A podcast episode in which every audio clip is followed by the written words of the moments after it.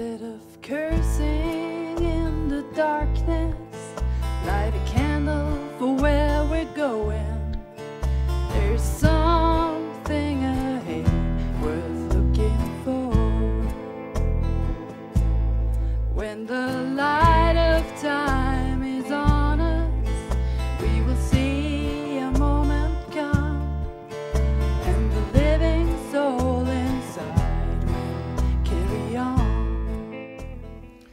Muy bien. Hemos ya leído el texto de Mateo, capítulo 5, que corresponde hoy a, nuestro mensaje de hoy. Mateo 5 del 27 al 32, ¿cierto? Donde Jesús aborda temas muy importantes y que son de gran relevancia para Él con respecto a la vida del reino. Como nosotros hemos visto hasta ahora, aquí lo que Jesús está haciendo es reuniendo a este pueblo que Él está renovando, Él está renovando, restaurando a Israel. Están sus discípulos, todos judíos. Está la multitud que lo sigue, que lo sigue a Él y que lo está escuchando, todos judíos, alrededor del monte o a la orilla de este monte donde Jesús se paró y con sus discípulos más cerca y el pueblo más abajo, más atrás, Él predicó este sermón. Entonces, esto es como si fuese una nueva imagen del Sinaí, cuando Moisés bajó con las tablas de la ley y se las transmitió al pueblo. Bueno, aquí nosotros tenemos a Jesús haciendo una figura similar, solo que lo que él está haciendo aquí es renovando, restaurando.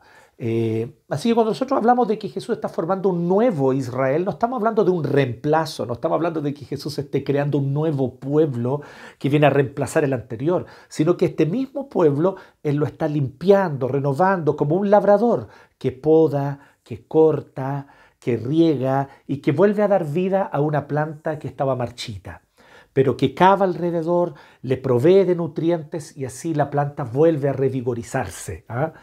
Si es que existe esa palabra, revigorizarse. Así que, pero esto es lo que ocurre, vuelve a tener vigor, vuelve a tener vitalidad, se revitaliza. Y eso es lo que está haciendo Jesús, está renovando a Israel. Así que está renovando a este grupo de judíos que lo están siguiendo y Él les está entonces enseñando a cómo vivir la ley de la manera como Dios siempre tuvo la intención de que fuese vivida. Y aquí yo quiero decir algo muy importante para toda esta sección, incluyendo lo que nos predicó el presbítero Héctor la semana pasada y de aquí hacia adelante también en las próximas predicaciones que vienen. Vamos a ver varias veces esta frasecita. Jesús diciendo, oísteis que fue dicho, pero yo os digo. O ustedes escucharon que se enseñó, que se dijo esto, pero yo les digo. Y hay algunas personas que precipitadamente y sacando de contexto la frase, piensan que Jesús está eh, poniendo nuevas reglas distintas a las reglas que Dios había dado a través de Moisés en el Sinaí. Pero es nada más lejos de la realidad que eso. Como ya vimos un par de mensajes anteriores, Jesús dijo claramente que Él no viene a anular la ley. Él no viene a anular la ley.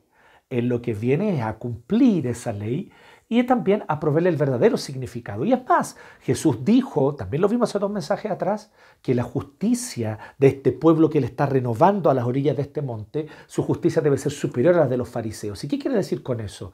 Quiere decir que deben ellos ser personas que de corazón obedecen y aman la ley, y no solo externamente en sus conductas y comportamiento externo. Y eso es lo que Jesús quiere decir con oísteis que fue dicho, pero yo os digo. Él quiere decir, ustedes han oído que toda la ley de Moisés, que Dios dio a través de Moisés, ustedes han oído últimamente maneras más laxas, maneras más externas, maneras más hipócritas de interpretar esa ley y de vivirla. Pero yo les digo que la ley no debe ser vivida de manera meramente externa, debe ser vivida de corazón que la ley no solamente debe ser obedecida mediante conductas y actitudes externas, sino que debe ser obedecida y amada de corazón. Por eso él dice, oíste que fue dicho, no matarás. Y claro que lo que muchos pensaban, asesinar a alguien. Pero como muy bien lo expuso la semana pasada el presbítero Héctor, en realidad cuando yo tengo albergo en mi corazón odio y rencor permanente contra mi hermano, de tal manera que lo anulo, de tal manera que lo considero como menos digno que yo, lo que significa entonces que él es menos imagen y semejanza de Dios que yo, entonces yo estoy cometiendo asesinato en mi corazón, soy culpable de homicidio. Porque la ley no cambia, la ley no es abrogada y Cristo no viene a cambiar la ley de Moisés, Cristo no viene a reemplazar la ley de Moisés, Cristo viene a darle su verdadero sentido. Cristo viene a darle su verdadero significado. Cristo viene a reavivar, a revitalizar el amor de este pueblo que le está renovando, el amor de ellos por la ley.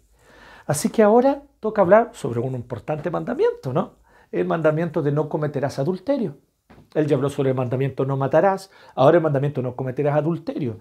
Y él viene a decir cómo el mandamiento debe ser entendido claramente. Y él también lo conecta con el décimo mandamiento, no codiciarás, mostrando la conexión orgánica que tiene la ley. Así que hoy nosotros vamos a hablar sobre una integridad familiar o una fidelidad matrimonial contracultural, una integridad familiar contracultural. Y eso es lo que hoy día vamos a hablar, una integridad familiar contracultural. Porque efectivamente tiene todo que ver con el avance del reino de amor, gozo, paz y justicia, tiene todo que ver el cómo vivimos nuestra sexualidad y el cómo vivimos nuestra vida en matrimonio. Esto tiene todo que ver con el avance del reino. Muchos pensarán que no es así, que no tiene nada que ver, que no tiene nada que ver con el avance de la justicia. Ya vamos a abordar ese tema, pero en realidad están profundamente equivocados. La verdad es que eso tiene mucho, mucho que ver con todo lo que guarda relación con el avance del reino de Dios. Así que lo que nosotros vamos a ver hoy es básicamente a partir de, estos, de este texto que leímos, dos cosas, dos cosas fundamentales con respecto a la integridad familiar contracultural, una integridad familiar contracultural. Y lo que vamos a ver, primeramente, es que la pureza sexual importa. Esto es lo primero, la pureza sexual importa. Y vamos a ver por qué importa. No importa solo por motivos de moralidad personal o individual. No importa por motivos valóricos, no. Importa por motivos también de justicia social. Ya vamos a ver por qué. Y en segundo lugar, la integridad matrimonial importa. Y aquí incluso con mayor razón aún importa no solamente por un tema valórico y de moralidad personal. Ah, es que estos son nuestros valores, esta es nuestra forma de vivir nuestra moralidad como creyentes y los otros podrán tener otra forma de vivir su moralidad. Mientras nos respetemos unos a otros está todo bien, técnicamente es un poco más profundo que eso. En realidad la integridad matrimonial permite y trae grandes y potentes beneficios para todos en una vida en comunidad, en una vida en sociedad. Por lo tanto, Jesús está aquí proponiendo una verdadera agenda, nuevamente, contracultural. El Sermón del Monte es una agenda contracultural. Si vivimos conforme a estos valores y somos una comunidad de un pueblo que vive conforme a esta visión que Jesús nos presenta en el Sermón del Monte, caramba, ¿qué diferencia vamos a hacer? Tremenda diferencia vamos a hacer. ¿Qué tremenda diferencia haremos en el mundo? Tal vez no vamos a ver los resultados inmediatos, ni en uno, ni en dos, ni en tres años, pero lo veremos a medida que vamos formando a nuestras nuevas generaciones conforme a esta visión que Cristo nos presenta aquí en el Sermón del Monte. Así que, primero que todo, lo que queremos hablar es esto. La pureza sexual importa. Y esto es lo primero que Jesús coloca. Como nosotros pudimos leer, Jesús dice claramente, ustedes han oído que se dijo, no cometas adulterio. Y Jesús no contrasta con la ley de Moisés, como dijimos, no contrasta con la ley que Dios dio a través de Moisés. Ese no es el contraste que hace. Jesús contrasta con las escuelas rabínicas de su época, la manera como interpretaban la ley de Moisés. Así que él contrasta con las escuelas rabínicas, algunas de ellas muy rígidas y muy legalistas y moralistas, pero otras muy liberales. Y Jesús muestra que ninguna de las dos está en lo correcto. y, los tiempos de Jesús eran muy similares a los nuestros. Habían personas que les gustaba interpretar la ley de Moisés y había una cierta escuela rabínica que tendía a interpretar la ley de Moisés de una manera más rígida y moralista eh, y por lo tanto ellos eran, por así decirlo, una especie de derecha religiosa de su época, donde también estaban los fariseos. Pero por otro lado estaban aquellos que interpretaban la ley de Moisés de una manera más laxa, más amplia eh, y un poco más eh, abierta, por lo tanto más liberal. Y estaban los saduceos y otros grupos. Por lo tanto eran una izquierda religiosa un poco más abierta en cierto sentido. ¿Qué es lo interesante? Que Jesús se posiciona claramente de manera distinta a estas dos. Él no propone un centro equilibrando las dos. Él propone una tercera vía totalmente distinta a estas dos. Él propone que, al contrario de lo que dicen estos fariseos, la justicia debe ser superior. Hay que amarla de corazón, no basta con una obediencia externa. Y que al contrario de lo que decían los saduceos, la palabra de Dios no se debe relativizar. Los mandatos de Dios no deben ser relativizados para agradar al oyente ah, es que hay tantas prostitutas, eh, aliviemos y relajemos un poquito las normas para que las prostitutas no se sientan excluidas. No, Jesús es claro con respecto a la fornicación, al adulterio, a la prostitución. Ya vamos a ver, la palabra porneia es una palabra que guarda relación con todo tipo de inmoralidad sexual, lo cual incluye también la vida y el estilo de vida homosexual y lésbico, que también es contrario a la voluntad de Dios, según la Biblia claramente lo expresa. Y Jesús reafirma estas verdades absolutas, no las niega pero por otro lado también él muestra que cualquier tipo de rigidez moralista no pasa de meramente esfuerzos humanos externos que no son capaces de proveer la verdadera justicia. Así que, ¿cómo Jesús es capaz de mantener, contrario a la izquierda religiosa, él mantiene una clara y comprometida, absolutamente comprometida visión de la ley? Donde nada se relativiza, ni una jota, ni una tilde, ni una coma de la ley se relativiza, como él mismo lo dice unos versículos más arriba aquí. Y por otro lado, cómo él en este contexto muestra que la verdadera obediencia a la ley consiste en amar de corazón más que en obedecer rígidamente las reglas moralistas que se tratan de imponer desde la derecha religiosa. Así que Jesús no está ni con la derecha religiosa ni con la izquierda religiosa de su época. Él está proponiéndonos un nuevo camino, un camino integral, contracultural. Y lo mismo, yo creo, estoy absolutamente seguro, es para nosotros hoy. Así que, como decía, primero esto. Entonces, él dice, usted ha oído que se dijo, no cometas adulterio. ¿Y qué es lo que pensaban las personas de su época, los maestros de la ley, los fariseos, etcétera? Bueno, yo nunca me he acostado con otra mujer, nunca he tenido relaciones sexuales con una mujer que no sea mi esposa.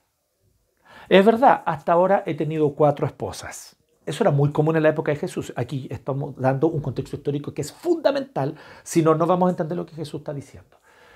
Es verdad, he tenido cuatro esposas.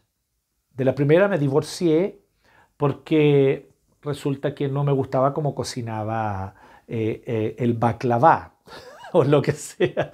No me gustaba cómo cocinaba el humus. No le quedaba rico el humus se le quemaba el, garbanzo. Así que no, yo por eso me divorcié de ella. De la segunda me divorcié porque no me gustaba cómo se vestía. De la tercera me divorcié porque, me, porque, porque eh, estaba poniéndose más gordita, no se estaba cuidando. Eh, así que, por lo tanto, eh, para no pecar y para no adulterar, yo me divorcié de ella porque en realidad me estaba gustando mucho su prima, entonces que era más joven y era más delgada, así que yo me divorcié de esta tercera esposa, que ya estaba un poquito mayorcita y gordita, para casarme con la prima de ella, que era más flaquita y más joven. Hermanos, sin exagerar, este era el tipo de cosas que ocurría comúnmente en Jerusalén entre maestros de la ley, fariseos y saduceos en el tiempo de Jesús. Si usted piensa, ah, claro, ese siglo primero eran todos moralistas, no, Cuidado, cuidado ahí. Jesús está claramente apuntando hacia un contexto cultural donde estos líderes religiosos, ellos decían, pero oye, yo nunca he adulterado. Siempre me divorcié antes de poder involucrarme en una nueva relación. Pura obediencia externa, paja molida, cáscara vana. Y mi pregunta es, ¿no vivimos hoy un estado como ese muchas veces en nuestras iglesias? ¿No estamos hoy actualmente vergonzosamente como evangélicos cayendo en este tipo de cosas? Jesús entonces dice, cualquiera que mira a una mujer y la codicia, ya ha cometido adulterio con ella en el corazón. Lo primero que Jesús apunta es, la pureza sexual importa. La pureza sexual importa e importa de manera radical. Tanto así que el primero pone el estándar Él dice, no solo cometes adulterio cuando acaricias, besas a escondidas y acaricias a una mujer que no es tu esposa, o besas a escondidas y tienes encuentros furtivos con un hombre que no es tu marido.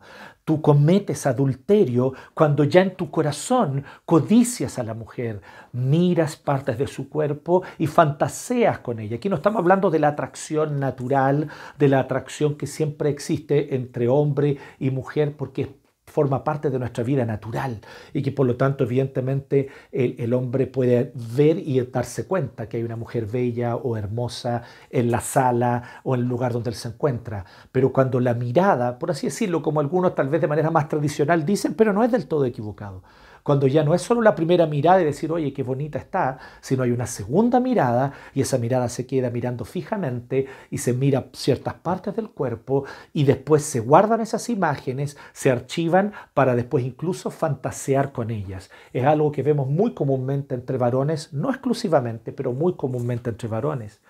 Pero por otro lado también es adulterio y también es codiciar a el hombre ajeno cuando tú estás todo el tiempo mirando a aquel otro hombre que es más cariñoso, que es más comunicativo, que se sabe comunicar mejor, que es más abierto y tolerante y no es tal vez eh, eh, tan intolerante como tu esposo o que no es eh, tan egoísta como tu esposo, sino que parece ser un mejor padre, parece ser un mejor esposo, parece ser alguien que presta atención y escucha, no como tu marido, y entonces tú miras a esos hombres y fantaseas con la idea de que, de que esas características pudieran estar en tu marido o que incluso ese otro hombre pudiese ser tu marido. Ya estás adulterando mujer cuando miras a un hombre de esa manera. Así que esto es para hombres y mujeres. Y esto, por lo tanto, lo de la codicia, el décimo mandamiento que Jesús tan hábilmente une el séptimo con el décimo mandamiento, esto que tan hábilmente hace Jesús es para nosotros una advertencia tremenda y nos marca el estándar. Y entonces lo primero que él dice es, nos vamos a relativizar aquí. Para vergüenza mía, con mucha vergüenza debo reconocer, que con este parámetro de Jesús, ninguno de nosotros puede decir que no ha sido adúltero o adúltera.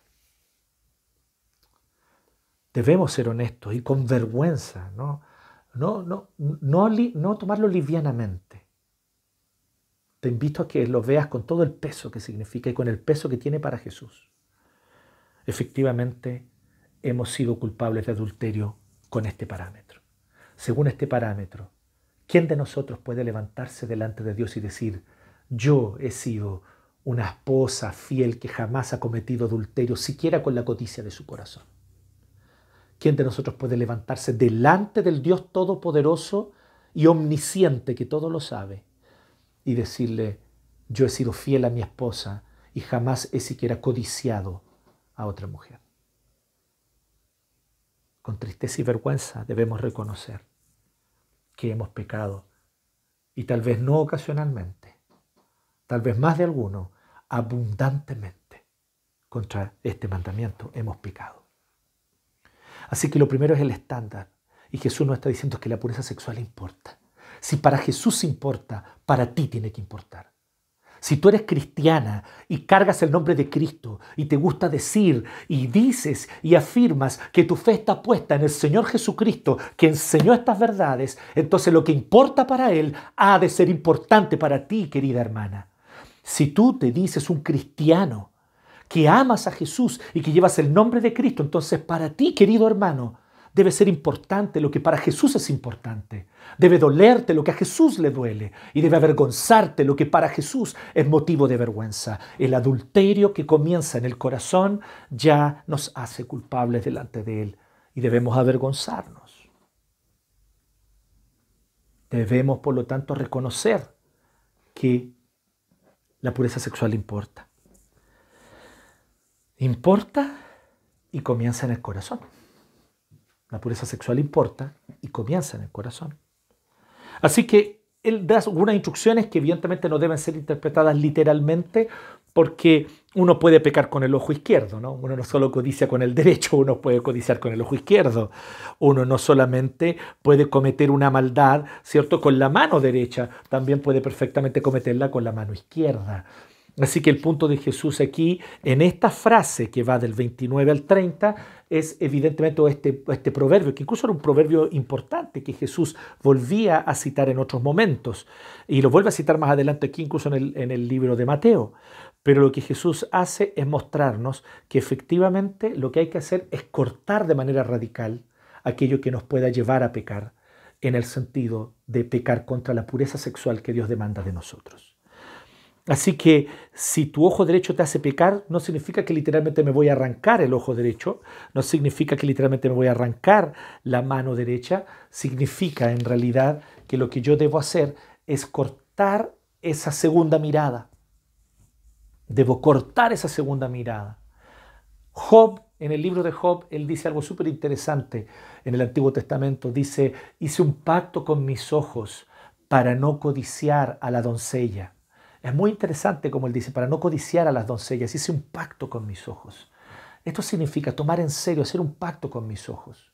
Sí, en una primera mirada reconocemos que es atractiva o que alguien es atractivo, pero cuando en una segunda mirada volvemos la mirada para poder entonces quedarnos allí pegados, mirando y ya codiciando, por lo tanto allí nosotros estamos efectivamente pecando. Hagamos un pacto con nuestros ojos, hagamos un pacto con mantenernos alejados de aquello que es oportunidad para pecar. La sabiduría de Proverbios también decía esto. Vean cómo Jesús reafirma el Antiguo Testamento. La, Proverbios también decía lo mismo, decía, mira, si tú sabes que en tal calle hay una tentación para ti, no vayas por esa calle, no pases por allí. Lo dice Proverbios de esa manera. Y lo que quiere decir es que si tú sabes que la conexión a Internet en tu celular es motivo para que tú empieces a buscar fotos que no debes ir, entrar a sitios que no debes. Si tú sabes que tener tu computador en tu pieza, tú solo, sin la supervisión de otras personas, te va a llevar a entrar a sitios que no deberías, entonces saca ese computador de allí, quítale el Internet a tu celular o tal vez deshácete del smartphone y mejor busca un teléfono de estos antiguos, de estos que son puros botones, teléfonos de abuelito. Tal vez tengas que tomar decisiones radicales como esa. Eh, no es que eso vaya a solucionar el problema, el problema sigue estando en el corazón. Sin embargo, lo que Jesús está diciendo es, si de corazón yo quiero vivir mi pureza, entonces debo actuar acorde con eso, cortando radicalmente cualquier cosa que me guíe hacia la impureza sexual. Esto es un desafío especialmente para nuestros tiempos. Esto primero, como les digo, hoy son dos puntos. Este primer punto, la pureza sexual importa y comienza en el corazón, pero no se queda solo en el corazón, también implica cortes radicales. Bueno, esto primero que les quiero decir nos debe hacer reflexionar de manera profunda al respecto de los tiempos que estamos viviendo. Primero que todo, y quiero ser muy claro con esto, es evidente que la pornografía es diabólica, es pecaminosa y viene solamente para destruir tu vida. No es una forma de arte válida. La pornografía, de hecho, tiene nada, no tiene nada de artístico. Y la pornografía lo que hace es, evidentemente, desviar el corazón, destruir muchas de las cosas internas que nos permiten a nosotros tratar con dignidad al sexo opuesto, y especialmente a hombres, porque es un problema mucho más común en hombres, aunque no exclusivo de hombres, hay también mujeres, pero especialmente en hombres, se vuelve una adicción tan terrible y tan monstruosa que puede dañar el día de mañana tu relación matrimonial, tu relación con tus hijos, tu relación con tus colegas de trabajo y destruir todo a tu alrededor. Y queridos amigos, yo lo he visto, yo sé que es así. Lo he visto, he visto cómo literalmente ha destruido matrimonios o ha destruido familias la adicción a la pornografía. La pornografía ha de ser algo que, de lo cual simplemente debemos mantenernos totalmente alejados, de lo cual se debe mantener todo corte. Si ya tenemos problemas muchas veces para lidiar con la codicia, sin esto, imagínense cuánto daño puede hacer un vicio a la pornografía.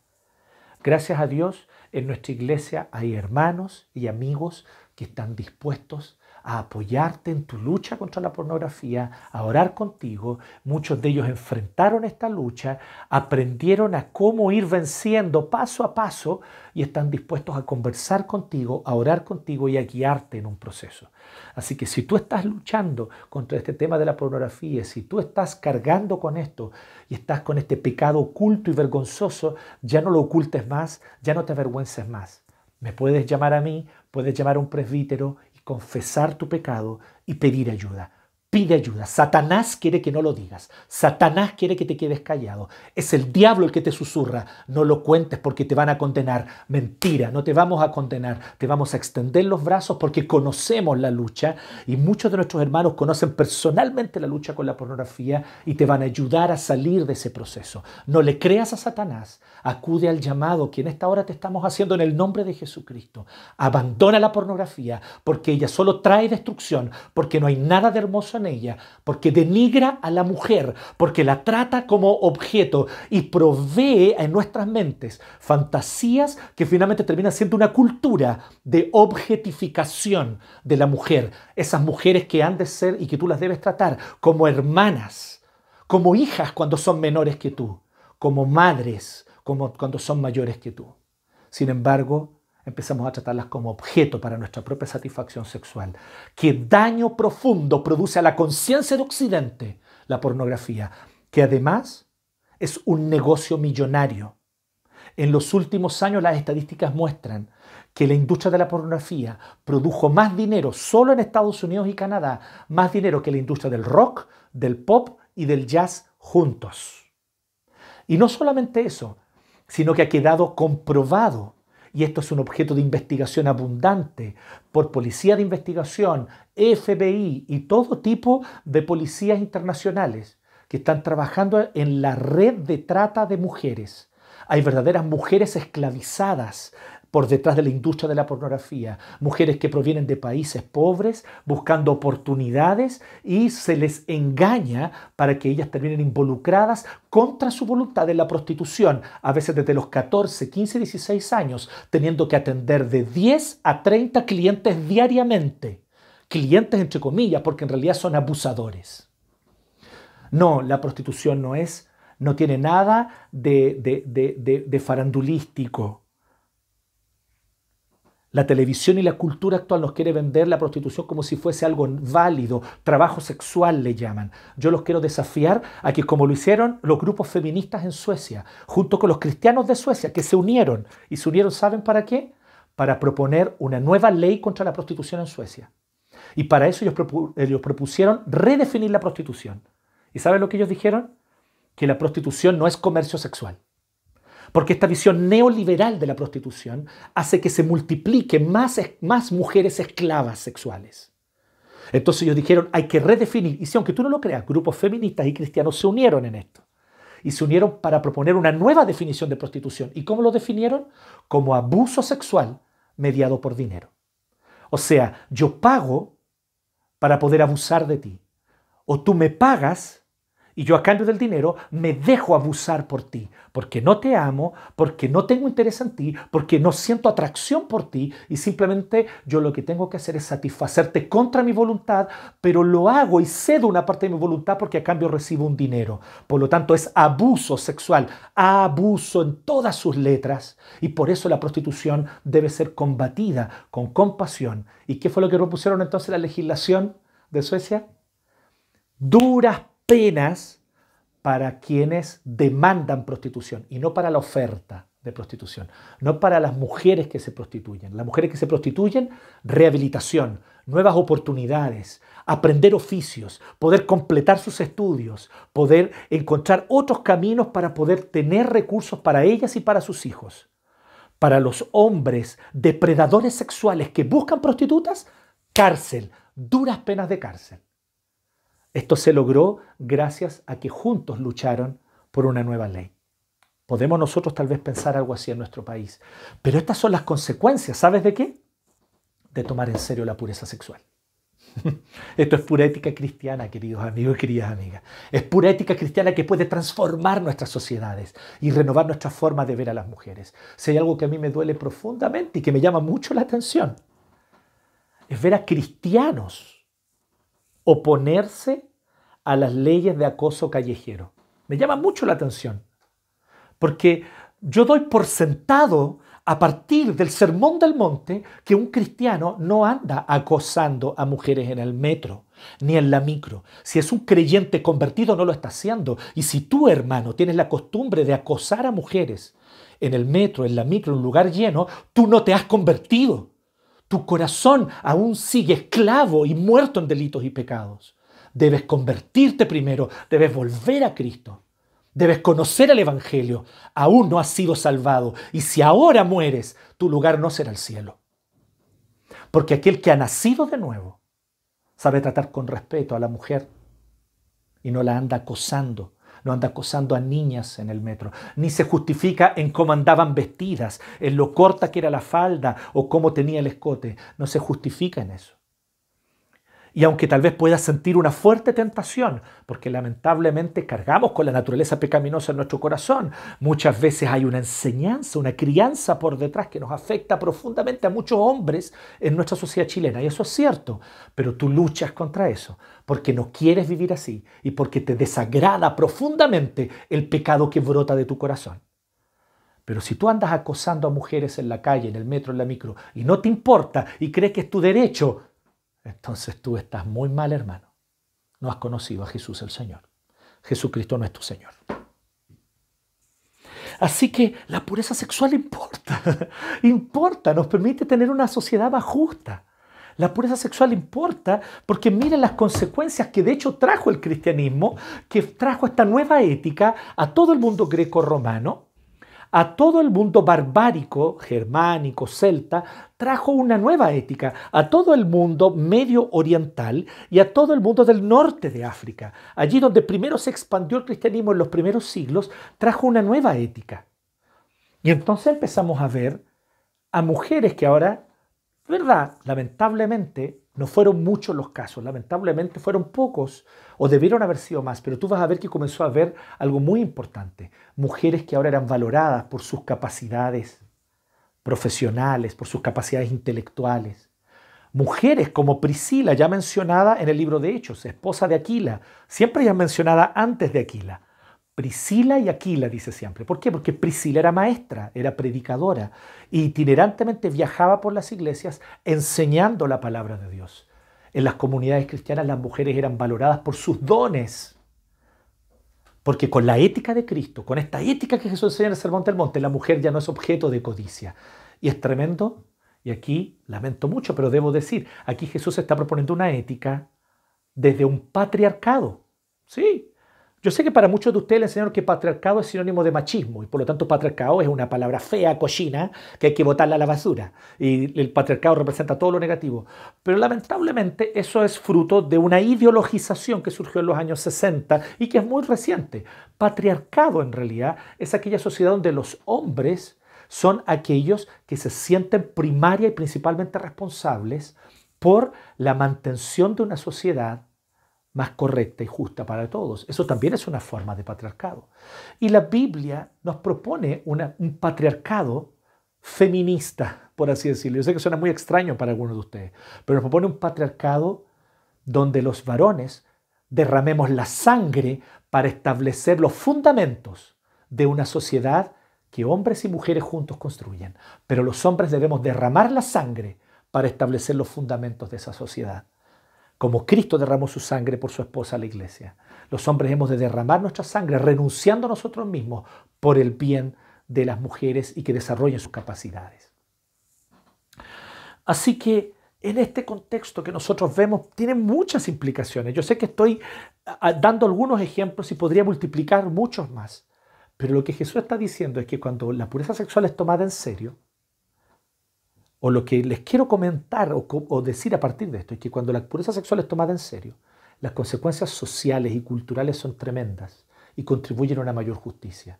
Es maravillosa aquella comunidad donde a las mujeres, disculpen que diga esto, yo sé que para muchas de ustedes, tal vez sobre todo las más jóvenes, les va a sorprender un poco esto, pero quiero que no se sorprendan. Tal vez tú conoces poco el mundo, querida amiga, y el mundo es un lugar donde lamentablemente muchos hombres solamente ven a las mujeres como presas para casar. para cazarlas con Z. Y ellos las ven como presas, son depredadores de mujeres. Hay muchos contextos que son así. Tal vez algunas de ustedes, chicas más jóvenes, no lo saben.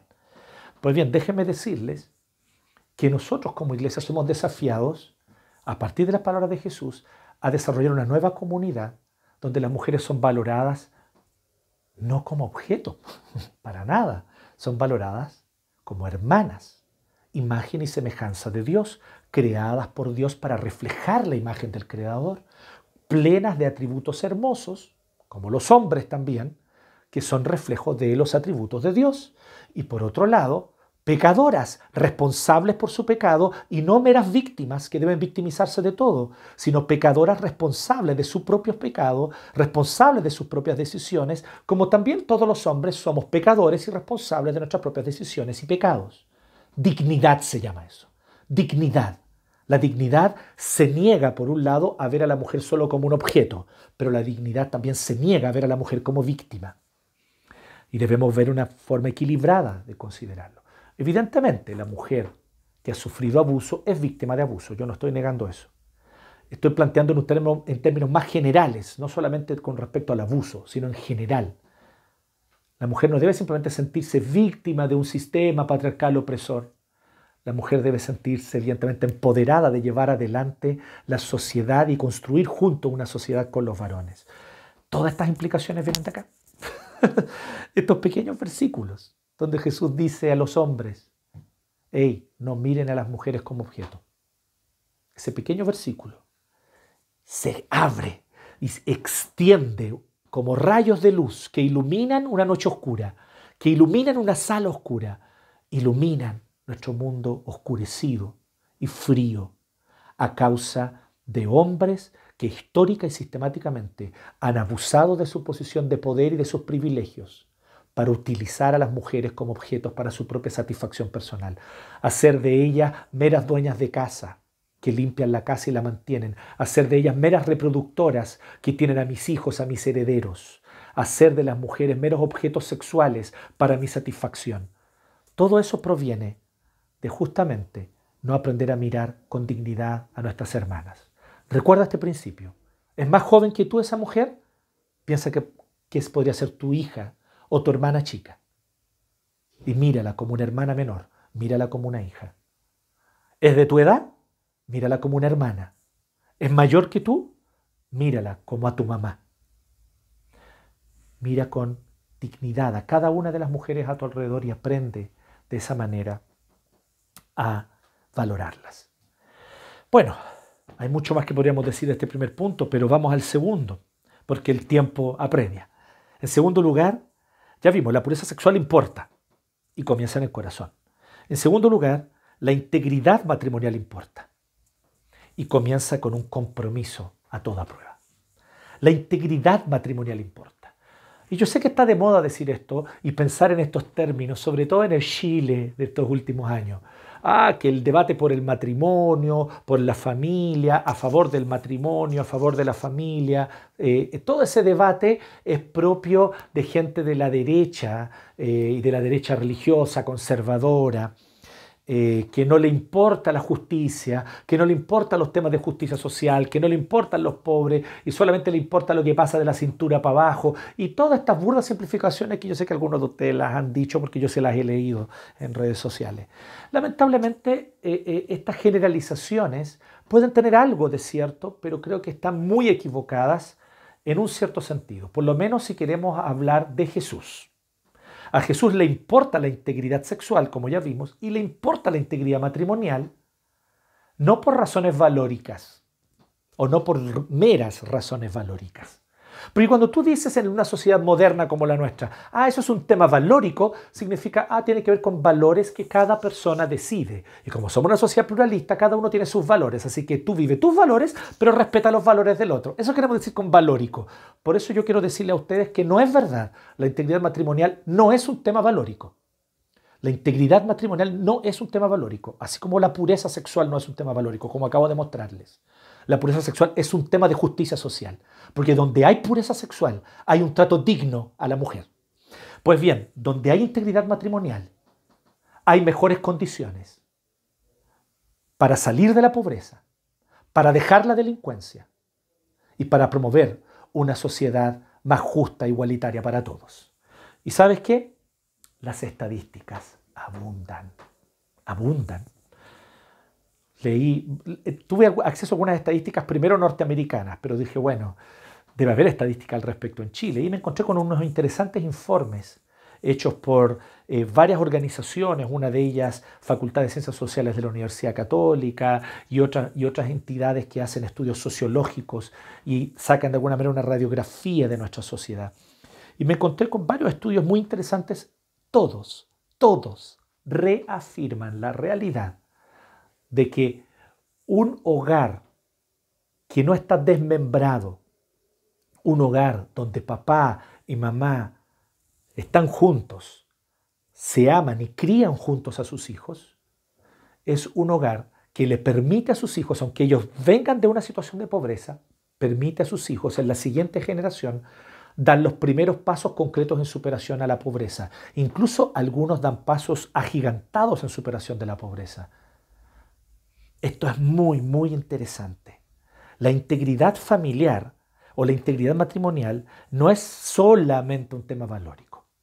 Entonces miren cómo Jesús lo pone. Jesús dice, ustedes han oído que se dijo, aquí se interpretaba Deuteronomio 24 de una manera bien curiosa, ya les voy a explicar por qué. El que repudia a su esposa debe darle un certificado de divorcio. Entonces la idea es la siguiente como yo les contaba adelante, como les contaba hace un ratito atrás. Efectivamente, en ese tiempo, en el tiempo de Jesús, ellos pensaban, mira, yo no cometí adulterio. Yo primero me divorcié de la mujer y después de divorciarme me casé con la otra chica más joven que me gustaba, pero yo nunca tuve nada con esa chica más joven hasta que no me divorcié de mi ex esposa. Así que cumplí la ley. Y Jesús le dice, no, adulteraste adulteraste, porque lo que tú hiciste fue meramente cumplir un trámite legal de divorcio, pero tú en realidad querías deshacerte de esa mujer porque no tienes compromiso con ella y porque no valoras de manera íntegra y con un compromiso total, absoluto y perpetuo el matrimonio. Así que Jesús nos dice, el matrimonio ha de ser algo indisoluble. El matrimonio tiene que ser un vínculo permanente. El matrimonio tiene que ser perpetuo. Esto es lo que nos dice Jesús. El que repudia a su esposa debe darle un certificado de divorcio, decían ellos. Ah, si estoy dando un certificado, estoy bien. Pero yo les digo que a no ser que sea en caso de porneia, eso es lo que dice literalmente allí, se pueden dar cuenta que la palabra porneia es de donde viene la palabra pornografía o porno, ¿cierto? Y porneia es una palabra general para significar la inmoralidad sexual ya sea la inmoralidad sexual fornicación, eh, ya sea inmoralidad sexual en términos de eh, relación sexual con el mismo sexo, con personas del mismo sexo, ya sea homosexualidad o lesbianismo, o ya sea evidentemente el adulterio. Así que en esos casos, em, excepto en esos casos, se permite, pero les digo que el que no lo hace por esos casos, la induce a cometer adulterio y el que se casa con la divorciada comete adulterio también. O sea, Jesús está diciendo, esta sucesión de matrimonios que ustedes están teniendo no es otra cosa sino adulterios sucesivos. O llamarlo de otra manera, poligamia sucesiva. Y la poligamia es pecaminosa. Existe la poligamia, sin duda alguna, abierta, ¿cierto? Donde un hombre tiene varias esposas, por ejemplo, como en varias de algunas, algunas de las sociedades más tradicionales. Pero aquí lo que nosotros vemos es que efectivamente lo que Jesús está condenando es la poligamia sucesiva, donde yo me caso con una, la dejo, me caso con otra, la dejo, me caso con otra. Y así entonces yo voy, yo soy un polígamo, pero un polígamo sucesivo, no un polígamo simultáneo. Jesús aquí está resumiendo, y aquí Mateo en realidad está resumiendo la enseñanza de Jesús, que él mismo la pone más detallada más adelante, en Mateo 19, en el capítulo 19, Jesús habla sobre el divorcio desde el verso 1 en adelante y allí él pone la enseñanza más completa. Entonces, eh, quiero invitarlos a que abran su Biblia allí para que me acompañen brevemente, Mateo 19, y tú vas a, ir, a ver allí desde el verso 1 que eh, habla sobre este tema, pero quiero enfocar desde el 3. Entonces leamos Mateo 19, 3 en adelante. Algunos fariseos se le acercaron y para ponerlo a prueba le preguntaron, ¿está permitido que un hombre se divorcie de su esposa por cualquier motivo? ¿No han leído, replicó Jesús, que en el principio el Creador los hizo hombre y mujer. Entonces, primero Jesús apela a la creación. Para él, lo que Dios creó en el Edén es normativo, es como debemos vivir la humanidad. Los hizo hombre y mujer y dijo, por eso dejará el hombre a su padre y a su madre y se unirá a su esposa y los dos llegarán a ser un solo cuerpo. Así que ya no son dos, sino uno solo. Por lo tanto, lo que Dios ha unido, que no lo separe el hombre. Le replicaron, porque dicen, oye, queremos que nos digas si es lícito divorciarse y tú nos dices que el, que el matrimonio debe ser perpetuo. Es maravilloso como Jesús responde, porque Jesús le está diciendo, el punto no es cuáles son los motivos válidos para divorciarse. Están distrayendo la discusión. El punto es, el matrimonio ha de ser o no ha de ser indisoluble. Él dice, ha de ser indisoluble. Entonces dice, le replicaron, ¿por qué entonces mandó Moisés que un hombre le diera a su esposo certificado de divorcio y la despidiera? Como efectivamente aparece en Deuteronomio 24. Moisés les permitió divorciarse de su esposa por lo obstinados que son, respondió Jesús. Pero no fue así desde el principio. O sea, fue por la dureza de su corazón. Les digo que, excepto en caso de infidelidad conyugal, el que se divorcia de su esposa y se casa con otra comete adulterio. Así que efectivamente, y Jesús continúa hablando sobre este tema un poco más. Pero aquí está, de alguna manera, el detalle un poco más amplio de la enseñanza de Jesús. Así que, si tú lees Mateo 5, 31 eh, y 32 a la luz de Mateo 19, vas a entender más claramente lo que está queriendo decir Jesús. Jesús está diciendo que el matrimonio es un vínculo perpetuo. Solo la muerte debe separarlo. Miren, Jesús ni siquiera está diciendo que en caso de adulterio debe haber divorcio. Lo que Jesús dice, y lo dice claramente Moisés, es que en caso de adulterio puede, ahí estaría permitido, puede haber divorcio. Pero aún en caso de adulterio, es, como si el Señor estuviese diciendo, sería mejor que hubiese perdón, reconciliación, que hubiese evidentemente restitución de parte del cónyuge que pecó, y entonces seguir juntos adelante. Yo suelo decir, esto lo, escuché de un otro pastor, evidentemente la frase no es mía, que después de una situación de adulterio lo que debe haber es un nuevo matrimonio con el mismo cónyuge. Ya no es posible tener el matrimonio que había antes, ya no es posible volver a lo que había antes. El adulterio es destructivo, el adulterio es nocivo, el adulterio es tóxico, daña las confianzas y quiebra las cosas más caras y profundas del vínculo matrimonial. Sin embargo, Jesús mismo nos da el ejemplo, porque Jesús es Jehová, el Señor, Rey, Dios y Creador del Antiguo Testamento, que escogió a su pueblo y que la amó como a una esposa, pero el pueblo de Israel fue una mujer adúltera, una esposa adúltera que se desvió tras otros dioses y en su idolatría adulteró con muchos otros dioses. ¿Y qué hizo Jehová? Evidentemente que la despidió, sin embargo, después la perdonó, la llamó y la hizo su esposa de nuevo. Y reinició el vínculo con ella. Eso tú lo puedes ver en el libro de Oseas, en el Antiguo Testamento. ¿ah? Entonces, y también en otros profetas, pero específicamente, específicamente en el libro de Oseas. Entonces Dios mismo nos da el ejemplo, Jesús mismo nos da el ejemplo. Él no se separa de la iglesia, Él no se separa de su pueblo, Él no se divorcia, Él lo ama. Pero este pueblo muchas veces peca y adultera espiritualmente. El Señor perdona y restaura. Entonces lo que nosotros vemos es que efectivamente Él nos pone como parámetro la integridad matrimonial. Nos dice que el matrimonio ha de ser perpetuo. Como yo les decía, esto trae consecuencias para la vida en sociedad. Esto no es meramente un tema valórico. Una de las cosas que más me llama la atención es que aquellos grupos que están muy preocupados, grupos políticos, que están muy preocupados con la justicia social, con el bienestar de los más pobres y desfavorecidos, que tienen un discurso muy claro con respecto a la necesidad de la solidaridad en sociedad para cuidar de los más desvalidos, que nosotros tratamos de identificar generalmente con la izquierda, sin embargo, me preocupa a mí que estos grupos rechacen la integridad o la importancia de la integridad matrimonial, que es el principal factor para sacar a gente de la pobreza y para librar a personas de la delincuencia y de los ciclos de pobreza que se perpetúan. Esto no me lo contó nadie, querida amiga y querido amigo. Yendo a la cárcel con los otros hermanos que tú les puedes preguntar que hemos ido juntos, tú vas a ver que de cada 10 hermanos, que nosotros nos sentábamos a tomar un mate después del culto, allí en los patios de la cárcel, y conversábamos sobre su vida. De cada diez, por lo menos siete, a veces ocho, habían estado desde muy temprano en el Sename, porque venían de familias quebradas, donde habían padres irresponsables, codiciosos, como Jesús lo acaba de condenar un par de versículos más arriba, y que no son capaces de ser fieles a una única esposa codiciosos, que tratan a la mujer como objeto y que si la mujer no los satisface en todo, entonces ellos reaccionan de manera violenta, golpeándola y violentándola. De ese tipo de familias vienen. Y ellos entonces terminan reproduciendo ese ciclo. A pesar que dicen, no, yo amo a mi mamita, mi mamita es maravillosa, pero ellos, el mismo daño que sus padres le hicieron a sus mamitas, ellos se los hacen después a sus parejas y a sus esposas, reproduciendo así un ciclo donde generación tras generación no salen de la pobreza.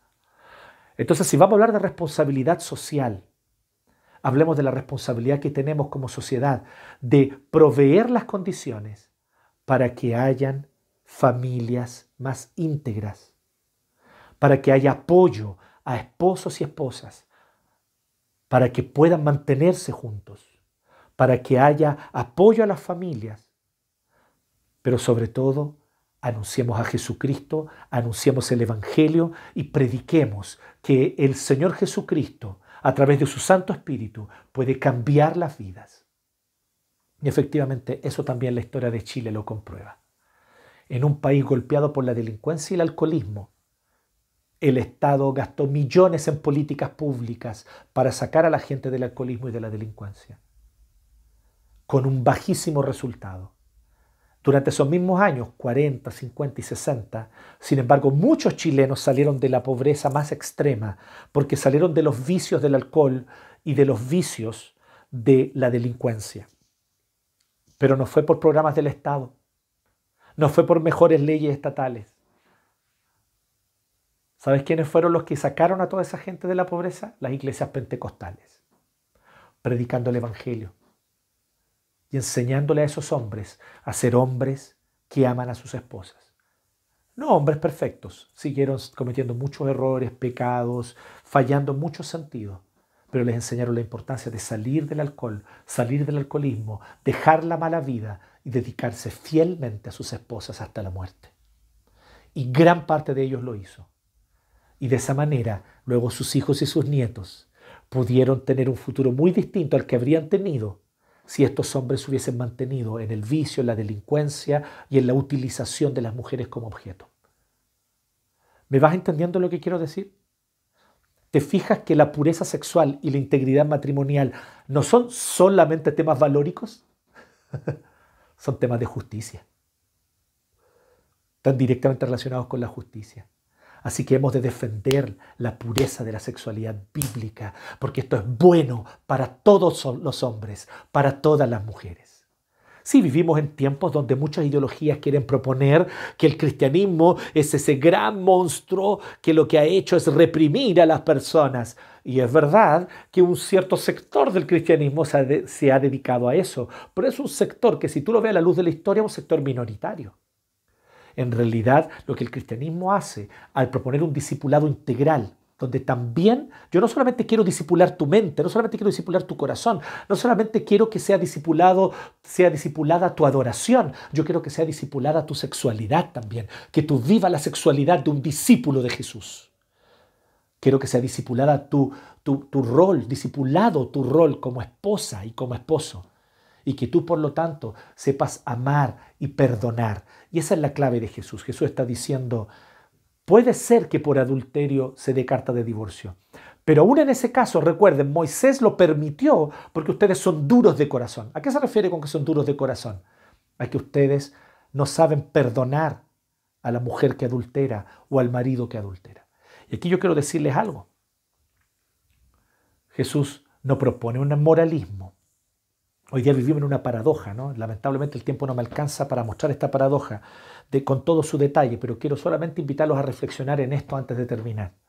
Vivimos una paradoja de una sociedad que es fuertemente terapéutica, una cultura donde el bienestar y el sentir de bienestar personal es el valor más importante.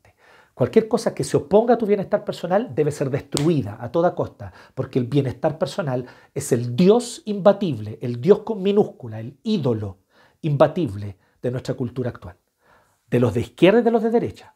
Todos proponen que el bienestar personal debe ser el valor más absoluto e importante de todos. Es que eso me hace feliz. Y si me siento feliz, entonces tengo todo el derecho a hacerlo, la sociedad no me lo puede impedir. Pero es una paradoja, ¿no? Porque si eso implica entonces que mis instintos sexuales los debo seguir como yo quiera, ¿eso también valdría para el que tiene instintos sexuales pedófilos? ¿O para el que tiene instintos sexuales pederastas? ¿O para el que tiene instintos sexuales de acoso a toda y cualquier mujer que ve por allí sola o más vulnerable en un metro lleno o en una micro llena? Ciertamente no, ¿cierto? Ahí entonces los mismos que proclaman, porque son los mismos que proclaman que debe haber entonces una libertad para que cada uno haga lo que lo hace sentirse feliz, ahí dicen, no, esta persona debe ser duramente castigada, ostracizada e incluso muerta. Hay que sacarlo. Y se ha vuelto a levantar el tema de la pena de muerte, por ejemplo, para estos casos, como ustedes bien lo saben. Entonces, ¿qué está pasando en esta no paradoja, paradoja es una palabra suave, en esta contradicción abierta, contradicción de nuestra cultura actual. Que falta Cristo, falta Jesús, falta Sermón del Monte. Lo que la sociedad le ha hecho daño no es, la, no es el cristianismo ni las instituciones cristianas, es la falta de un cristianismo genuino y auténtico, el cristianismo de Jesús. Y entonces en esta sociedad terapéutica, en esta cultura terapéutica, donde yo no niego que es importante el bienestar personal, pero no es un ídolo para ser buscado sobre todo. Hay momentos donde hago bien en renunciar a mi bienestar personal por mantener una relación matrimonial, por ejemplo. Yo me sentiría mucho mejor, tal vez si soy una mujer, una esposa, me sentiría mucho mejor abandonando a mi marido adúltero y dejándolo.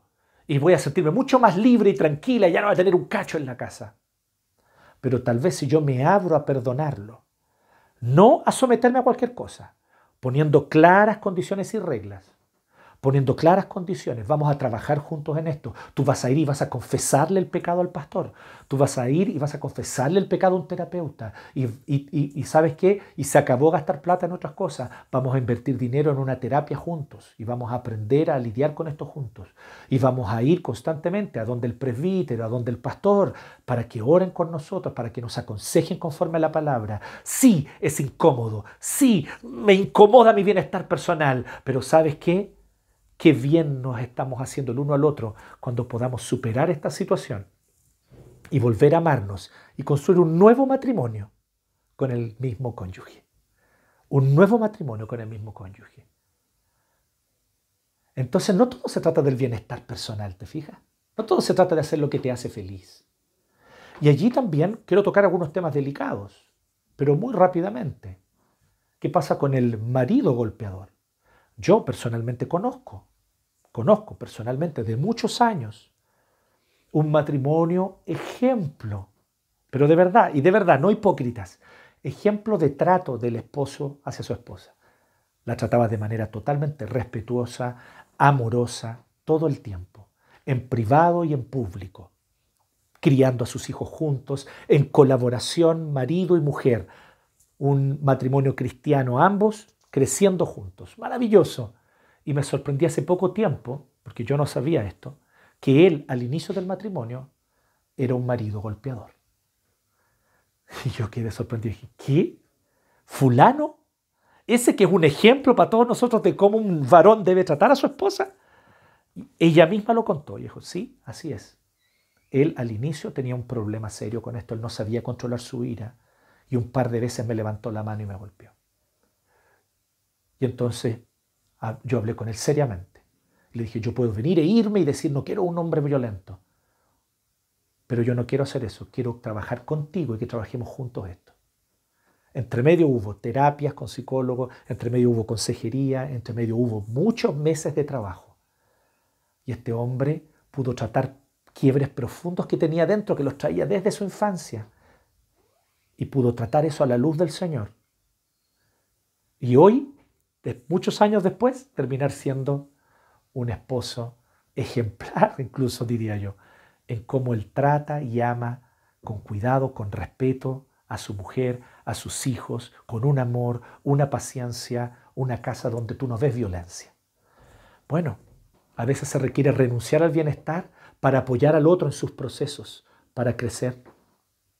¿Te fijas cómo no todo tiene que ver con el bienestar personal? Y aquí voy a un tema más delicado aún. ¿Y qué pasa con el abusador? ¿Qué pasa con aquel que siendo abusador tal vez se arrepiente de ese abuso y quiere una nueva oportunidad para cambiar? ¿Qué pasa con aquel que habiendo cometido graves crímenes de pedofilia, sin embargo, puede cambiar? Y yo sé que existen, conozco de hecho, conozco. Tú te sorprenderías. ¿Te fijas cómo la ética de Jesús es más potente que esta ética simplona que hoy día vemos entre izquierdas y derechas? donde cada uno quiere proclamarse como la verdad moral sobre el otro? Porque ambos son muy moralistas, estamos de acuerdo, ¿no? Hay mucho moralismo en la izquierda, mucho moralismo en el progresismo, muchísimo. Que no puedes mirar a la mujer así, no puedes tocar a la mujer de esa manera, no puedes hablarle de esa forma, no puedes usar tales palabras, porque si usas tales palabras son palabras misóginas, un moralismo que ni los fariseos del tiempo de Jesús tenían. Y por otro lado, un fuerte moralismo que todos conocemos de un lado más de una moralidad y de un moralismo más tradicional. Al igual que en los tiempos de Jesús, nosotros somos desafiados a oponernos a ambas cosas y proponer un tercer camino, un camino donde la ley de Dios no se relativiza, pero donde la gracia, la misericordia y la compasión vencen. Porque la gracia, la misericordia y la compasión, cuando el Espíritu de Dios está actuando sobrenaturalmente, pueden transformar una vida y transformarla para siempre. Que el Señor nos bendiga y los invito entonces a que oremos. Gracias Dios por tu palabra, gracias por tu inmensa misericordia mostrada en Cristo, gracias por el nuevo camino que tú nos propones en Cristo. Sin duda alguna, es mucho mejor no dejarnos llevar siempre por nuestros deseos y nuestros impulsos. La gente necia e ignorante piensa que eso es reprimirse y no tienen idea, Señor que en realidad no nos estamos reprimiendo. Hay gozo cuando le decimos no a la tentación sexual. Hay gozo cuando le decimos no a ese impulso que va contra tu voluntad. Hay gozo porque tú creaste la sexualidad para que la vivamos en su plenitud. Hay gozo porque tú creaste la vida matrimonial y familiar para que la vivamos en su plenitud. Hay gozo cuando en nuestra vida familiar y en nuestra vida matrimonial hay amor, hay gracia, hay perdón y hay fidelidad. Hay gozo en nuestros hijos cuando ellos se quieren en un ambiente seguro, donde ven a un papá y una mamá que se aman mutuamente y que los aman a ellos en consecuencia. Señor, que este gozo lo podamos extender a otros, no predicando de manera moralista, condenación, sino predicando con amor y mostrando que efectivamente vivir conforme a tus planes y preceptos es mucho mejor que vivir conforme a nuestros instintos e impulsos. Gracias por esta maravillosa lección que tú nos enseñas. Y gracias porque no nos dejas solo en este camino. Tu Santo Espíritu, verdadero Dios, creador de todo, eterno y todopoderoso, habita en nosotros para enseñarnos a vivir en victoria sobre el pecado. Gracias Jesús. En el nombre de Cristo oramos. Amén.